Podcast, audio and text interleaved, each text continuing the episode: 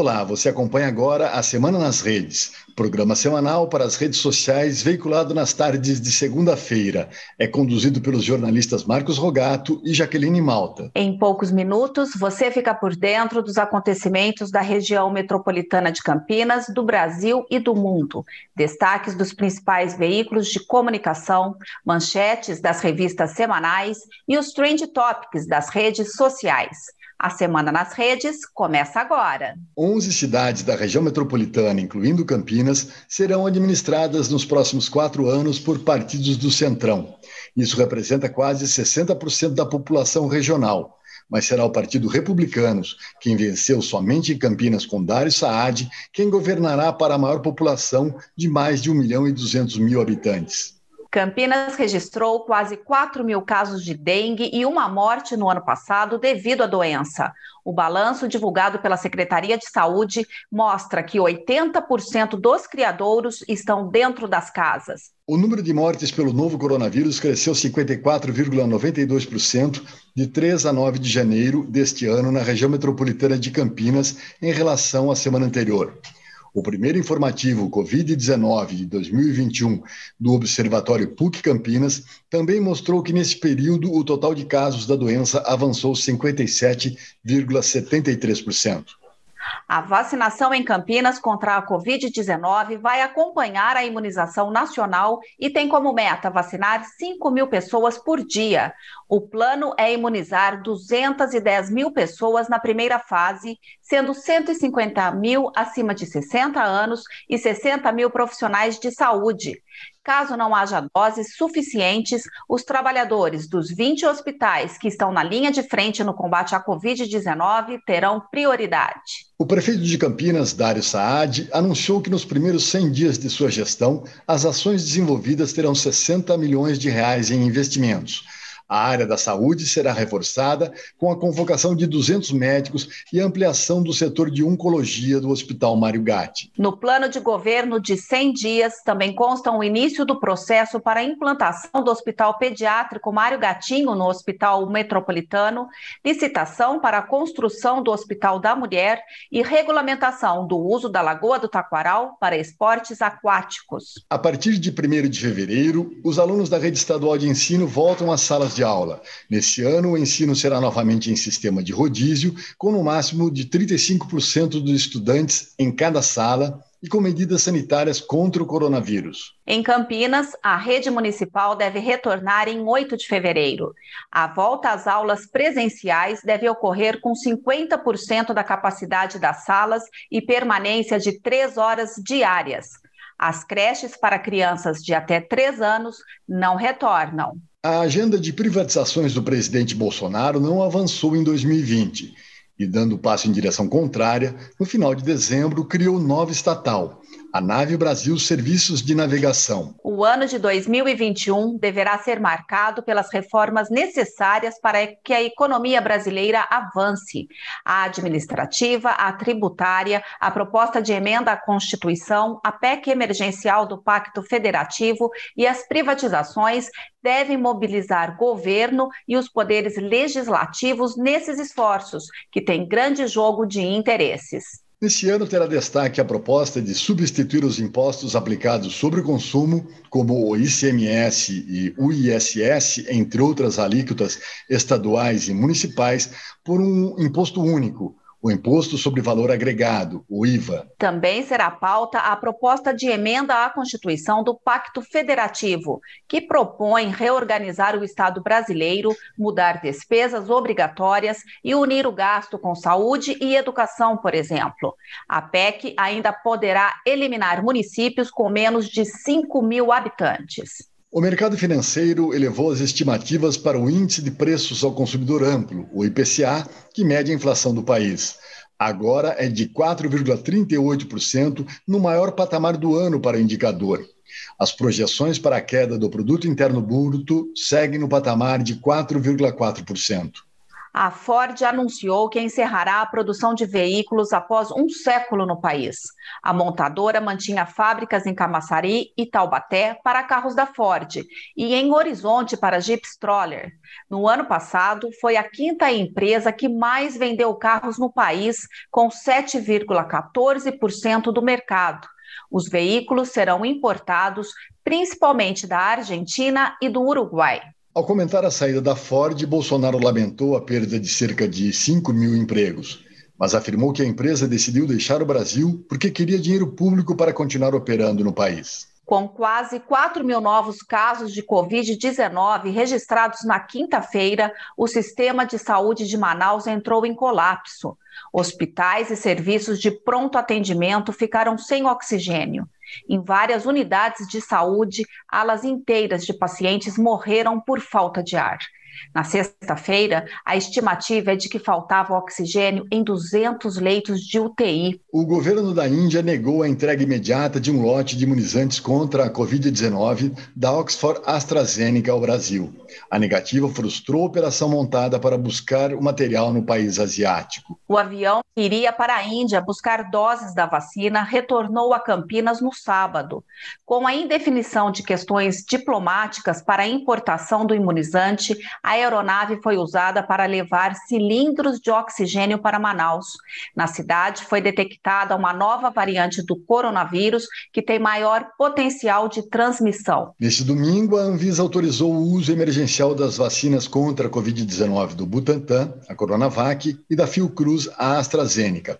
O Butantan afirmou ter 10,8 milhões de doses disponíveis para aplicação, enquanto a Fiocruz aguarda a chegada do imunizante vindo da Índia ainda sem data prevista. O Ministério da Saúde vai iniciar a vacinação contra o coronavírus nesta segunda-feira. A distribuição das doses da Coronavac teve início hoje com o apoio do Ministério da Defesa, que ficará responsável pelos deslocamentos aéreos de São Paulo para outros estados. O Ministério da Saúde alega que tem contrato de exclusividade com o Butantan e exigiu o envio de 6 milhões de doses. O Estado de São Paulo afirmou que vai manter aqui o volume proporcional de doses da Coronavac a que tem direito, de acordo com os critérios de proporcionalidade estabelecidos no Plano Nacional de Imunização. Segundo o governo do estado, 4,6 milhões de doses serão enviadas a outros estados e 1,4 milhão ficarão em São Paulo. A Justiça Federal negou um pedido da Defensoria Pública da União para suspender a realização do Enem devido ao aumento de casos e mortes causados pela Covid-19. Nesse domingo, primeiro dia do exame, estudantes relataram aglomeração e até impedimento para realizar a prova devido à superlotação. A abstenção foi recorde, com 51,5%. Das notícias internacionais, destacamos a preocupação da Europa com a variante britânica do novo coronavírus. Vários países do bloco impõem novos confinamentos e a população protesta, como vem ocorrendo na Itália e na França. O Reino Unido registrou na terça-feira passada mais 45 mil novos casos de Covid-19 e 1.243 mortes, o segundo valor diário mais alto desde o início da pandemia. Nos Estados Unidos, além do coronavírus, o destaque foi a pressão para que Donald Trump deixe a presidência por renúncia, pela evocação da 25ª emenda da Constituição ou por um novo processo de impeachment. Na semana passada, a Câmara aprovou o pedido e Trump tornou-se o primeiro presidente dos Estados Unidos a ter dois impeachments aprovados. O processo é consequência da invasão do Capitólio, sede do Congresso, incentivada por Trump. Ainda sobre os Estados Unidos, Washington se blinda contra a ameaça de violência na posse de Joe Biden à presidência do país, que acontecerá nesta quarta-feira. Os terrenos da Casa Branca e do Capitólio estão isolados e protegidos pela Guarda Nacional. O presidente da França, Emmanuel Macron, associou a soja do Brasil ao desmatamento da floresta amazônica. Ele defendeu a produção do produto no continente europeu como alternativa. O destaque na área da sustentabilidade e responsabilidade social dessa semana vai para os projetos de agricultura sustentável no Brasil. Eles podem receber 700 bilhões de reais até 2030 por meio da emissão de títulos verdes. O montante é projetado pela ONG Climate Bonds. Apesar do grande potencial, o Brasil ainda tem atuação tímida no mercado de títulos verdes. Segundo a ONG, os setores florestal, agrícola, pecuário e de bioenergia são fortes candidatos aos green bonds. A boa notícia da semana é a aprovação pela Anvisa de duas vacinas contra a Covid-19. Com isso, São Paulo vacinou no domingo a primeira pessoa com a Coronavac. Foi a enfermeira Mônica Calazans, moradora de Itaquera, na zona leste da capital paulista, que trabalha na UTI do Instituto de Infectologia Emílio Ribas, na capital.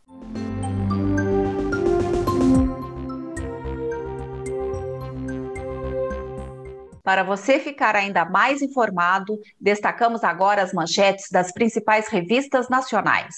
Começo pela Veja, que esta semana tem o título Liberdade Vigiada. A reportagem versa sobre os banimentos de Donald Trump e de vários de seus apoiadores do Twitter, Facebook e Instagram, o que colocou as redes sociais no centro do polêmico debate. Quais são os limites da liberdade de expressão? Na Veja São Paulo, desperdício da Guarapiranga. Crise da pandemia e águas sujas afetam imóveis, restaurantes e clubes náuticos, destaca a revista. Na revista Época, Democracia Sitiada. A revista analisa a situação dos Estados Unidos depois do ataque ao Capitólio e como Joe Biden vai lidar com a herança maldita deixada por Trump. A Cruzoé traz o título os farsantes da pandemia. A reportagem critica o presidente e o governador de São Paulo pela disputa sobre a paternidade do início da vacinação. A revista destaca que, enquanto Bolsonaro continua a negar o perigo do vírus e sabota a vacinação em massa, Dória municia a loucura anti-vacina ao tentar maquiar os dados e faturar eleitoralmente. E conclui: a nossa miséria política é mortal. Na Isto É, o general do caos. A reportagem acusa o governo federal de seguidas mostras de falta de compaixão e de responsabilidade. A revista afirma que mortes se acumulam e já chegam perto de 210 mil no país, mas o presidente e o ministro da Saúde continuam brincando com a vida das pessoas e boicotando a vacina Coronavac produzida pelo Butantan. Na revista Carta Capital, o título é O Destino de Trump. A matéria faz uma análise sobre a situação americana e pergunta: como a aprovação do segundo processo de impeachment de Trump, qual será o destino da democracia americana? A capa dessa semana também aborda o impacto da saída da Ford para a indústria brasileira. Entre os trend topics da semana, um dos assuntos mais comentados nas redes sociais foi a hashtag Impeachment Bolsonaro Urgente. A falta de oxigênio em hospitais e serviços de pronto atendimento de Manaus gerou cerca de 180 mil tweets. Internautas chamavam Jair Bolsonaro de genocida e convocavam as pessoas a participar de um panelaço na noite de sexta-feira como forma de pedir o impeachment do presidente.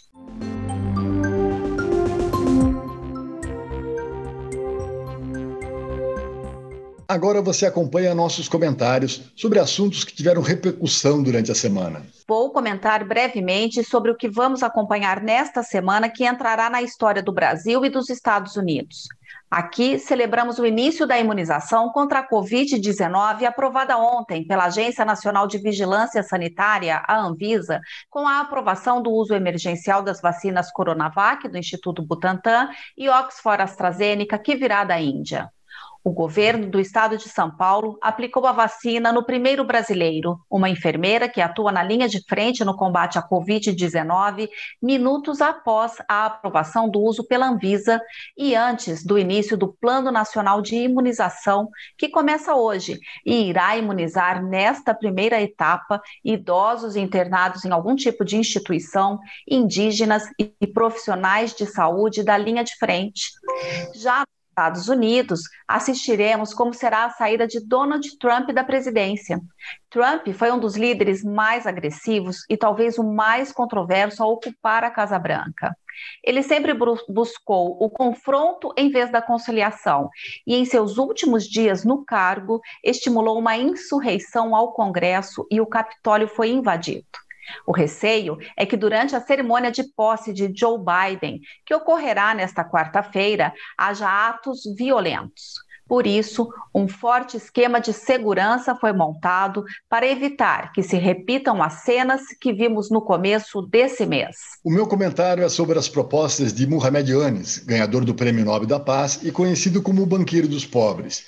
No mundo pós-Covid-19, ele propõe uma ampla reforma no sistema econômico e social do mundo.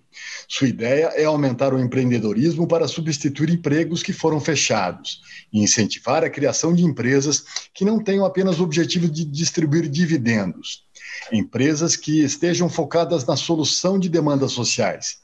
Yunis batizou de novo o programa de recuperação ao defender a necessidade de redesenhar o sistema econômico mundial Segundo a visão do economista, estamos em uma festa com uma casa em chamas. E a pandemia do coronavírus tornou a discussão ainda mais pertinente ao revelar como ações e omissões podem ter enorme impacto coletivo. A desigualdade mundial e a crescente preocupação com a sustentabilidade têm gerado reflexões sobre a função social das empresas, bem como o papel do setor privado na solução dos desafios globais, como a fome, as agressões ao meio ambiente, a pobreza e a pandemia. Nos Estados Unidos, o grupo Patriotic Millionaires elaborou a carta Milionários pela Humanidade. Eles defendem maior taxação da riqueza como forma de diminuir as desigualdades do mundo os milionários brasileiros deveriam seguir o caminho. As propostas de Anes e a distribuição da renda mudariam o mundo. Agora, antes do final, temos o quadro Calça Curta. E quem foi pego de calça curta nesta semana foi a família Lobão. Na 79ª fase da Operação Lava Jato, a Polícia Federal apreendeu obras de arte, carros de luxo e um helicóptero em endereços ligados aos filhos do ex-senador do MDB, Edson Lobão. Eles são investigados por pagamentos de propina na Transpetro e lavagem de dinheiro. Os mandatos busca e apreensão fizeram parte da primeira operação da Lava Jato em 2021. Esse foi o resumo dos principais fatos jornalísticos da semana.